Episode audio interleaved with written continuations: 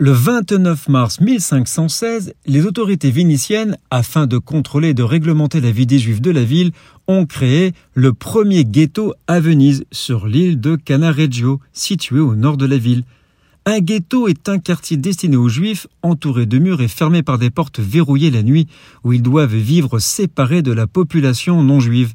Les Juifs n'étaient autorisés à quitter le ghetto uniquement pendant certaines heures de la journée, et devait porter un insigne distinctif pour être reconnu comme juif, comme la rouelle, le chapeau rouge pointu à bord relevé et la ceinture à franges.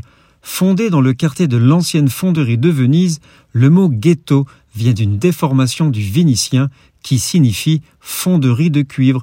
Cette idée de quartier séparé remonte au Concile de Latran 300 ans auparavant. 700 juifs vivaient dans la lagune et y sont déplacés.